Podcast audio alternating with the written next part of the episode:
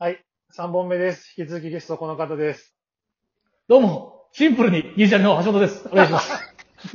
もうやめて。もうやめたのやめたね。兵庫からもう一個行くかなと思ってたけど、狭痛みのってて言うかな思った。痛みも尼崎も出身であって、西宮大学生時代で、全全員にいい顔しよう思ったら、どグッて詰まってやめた。さあ、まあ、あの、先ほどはあの、ね、お笑い誰見てたっていう話から、あの、今でも M1 の話になりましたけど、ちょうどそのはい M1 が優勝、M1 がというか M1 で優勝して、はい。で、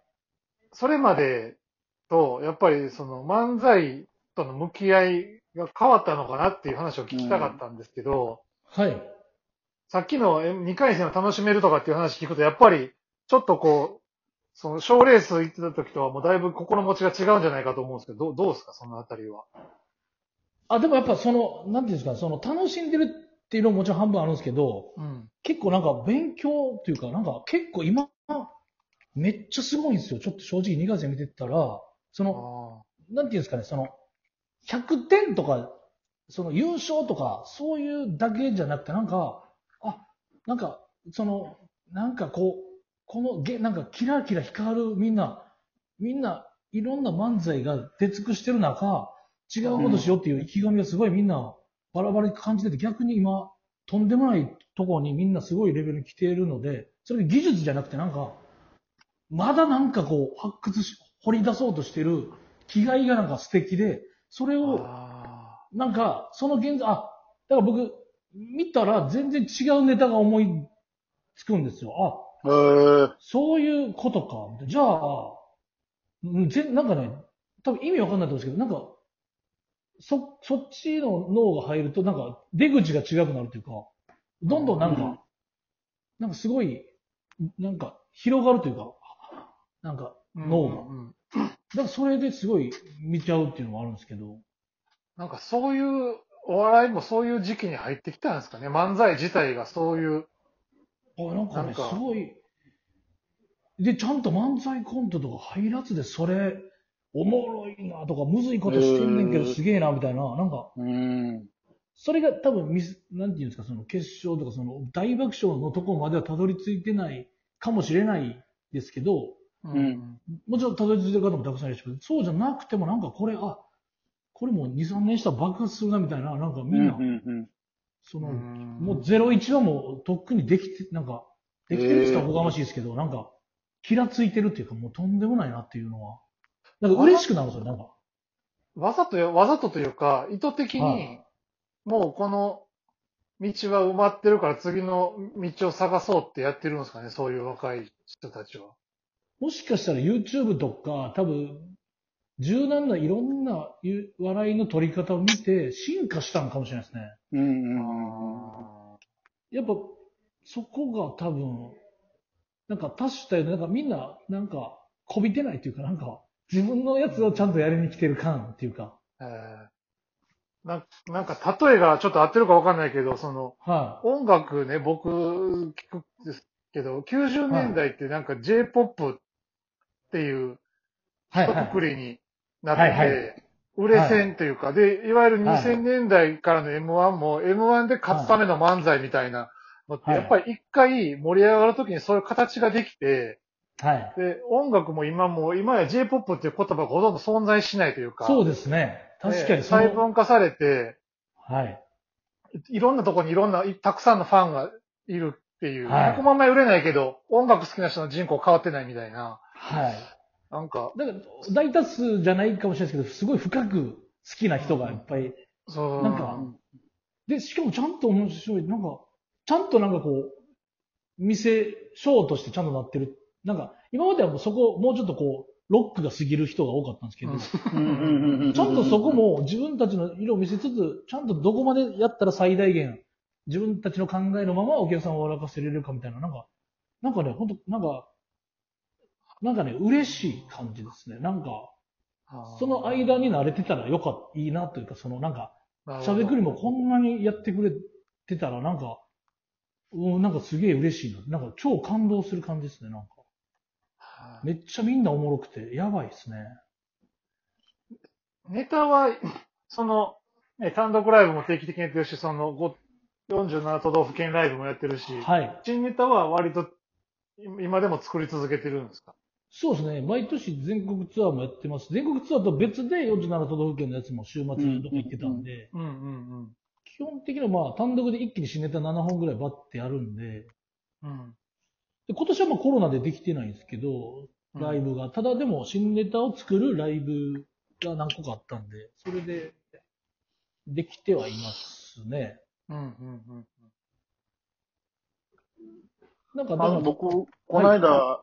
たまたまね、ちょっと NGK を普通の客席で見て、はいそ。の時に、あの、最近、テレビでもよくやってらっしゃいますけど、あの、野菜のお客さんとの掛け合いのやつは、はい。どの流れで生まれたんかしらと思って、あ、だだからあれ最初なんか、伸ばし棒っていうネタが単独でやっなんえか、ー、うん。なんかスープって全部伸ばし棒つくなって僕なんかノートにメモってて、えー、えー、なるほど。それをなんか雑談で普通に言って、あ、それじゃあやってみようかみたいな。最近もう台本起こさないんで、うん。うなんかほんん。ま会議室みたいなところで二人でずっと喋ってるのを録音して、後で、あと、作家さんに初期をお願いしてるんで、パソコンに全部適当に、全部喋ってる内容を言っといて、なるほどくれみたいな感じでう、ん、うん、うん。で、バーっていっぱいテーマ出すんですよ。で、テーマでちょっとやりとりができたらそこもやりとり書いてもらってみたいな。なんか皆さん、ある程度年齢、キャリア行かれたら、この台本にしなくて、トークフリーで作るっていう域になんか達しはりますね。そうです。なんかそっちの方がなんか、あとやっぱ、今までは覚えてたものを言わ言う言う技術しかなかったと思うんですけど、別に舞台上で考えながら喋れるようになったからじゃないですか。キャリアの問題なのはあ、なるほど。はジャジャズができるってことですね。だからその。い。本当そうですね。だからろ、別にお客さんを、なんか、なんかそう舐めてるとか失礼な意味じゃなくて、6割、うんうん7割ぐらいのままでいって、うん。なんか3割弾けるみたいなところの、あ、で、3割が舞台上でできるみたいな感覚うは、ーん。あとやっぱ、そうですね、そこはちょっとあるかもしれないですね。ーなんか僕、去年の単独ライブ、東京の見に行かしてもらって、はあの僕、あの、日記、3行ぐらい1日毎日日記つけてるんですけど、い。はい。去年の9月21日の日記、今収録しながら見返したら、はあの、VTR と橋本の和芸がすごいってだけ書いてる。い。たまにね、ブリッジ V がね、めちゃくちゃ受けちゃって、それに勝たないとあかん漫才が来た。でも、ブリッジ V も多分、あの、どこ行こうの感じというか、僕とうなぎがどっか、ただ、行きたいとこ決めて、どっか行くって、車中とかも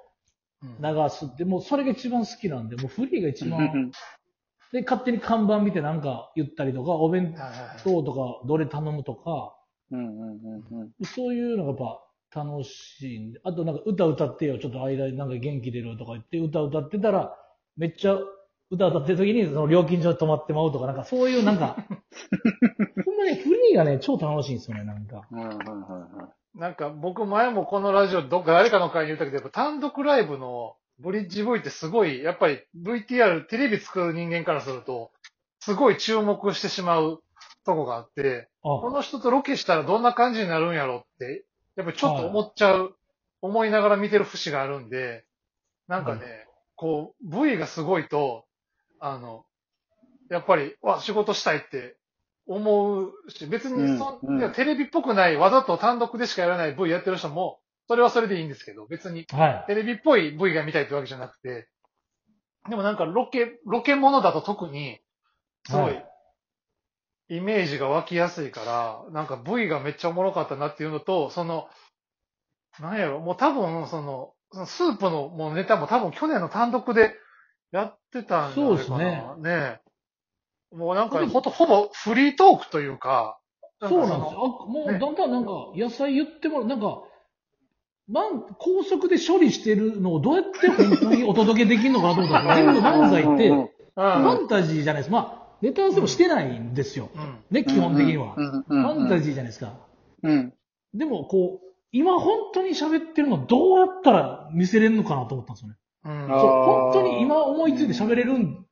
うん。いですよっていうシステムをどうやったら今、じゃあお客さんに聞いたらいいかって言って、なるほど。お客さんに野菜聞いたら、うん僕らが聞いたことない野菜が来て、ごまか、それの逃げ方とか、ごまかし方とも笑いになって、うん、うん、うん。その時に舞台で思いついたやつが、やっぱ、ボーンってやっぱ、その瞬間に生まれたやつなんで、出来たてほやほやの、だだからお客さんの相方になってるんですよ。だからあれ3人なんですけど、そうですね。客いじりでもないんで、うん。あ、そう、いじりではないねいじって。はないので、野菜言っていただくだけでいいシステムにはなってるので。野菜の名前言うて絶対濁点が入ってますっていうネタですもんね、それは。はあ、うんそれを超、だ最近あとその VTR のことも言っていただきましたけど、単独のブリッジ V とか YouTube のロケモンで仕事が決まる時代になってますね。うん。はああの感じでやってくださいとか、いはいはあれ見て、たあれがあの感じが好きだったんで、栃木でやってくださいとか、静岡でレ番組やってくださいとか、あの感じのままのロケのこの感じが、いやそれがちょっとカタログになって、い。はい。結構それはいい時代やなと思いますね。うん。確実にそうなってますもんね、やっぱり。うんあれみ、芸人さんも言いやすいですね。あの YouTube のあの感じをとか、マネージャーも言いやすいやろし、そうですねうんうんスタッフも YouTube に見に行きますもんね、ネタとも、はトトークも全部ね。うんそうですね。昔はプロフィールの1枚の紙しかなかったのを見に行けるから、そうですね。DVD くださいって言って DVD もらったら、もうあの、客席の一番後ろからの俯瞰で白飛びしてて、もう V 何にも見えへんみたいなね。あるある。ありますね、あスクリれ。スクリーン真っ白で声だけ聞こえてきて、なんか言ってるな、みたいな。あとなんか、そういう時なんか、こう、ああれなんか、なんか、その、加工ちゃんとしてなくて、か なんかその、家帰って DVD とか入れたら全然再生できなくて、プレステ3やったらいけたみたいなそうそうそう。ファイナライズされてないみたいなね、やつ。はい、ファイナライズ本当ということで、大変ですよね。2本、3本目を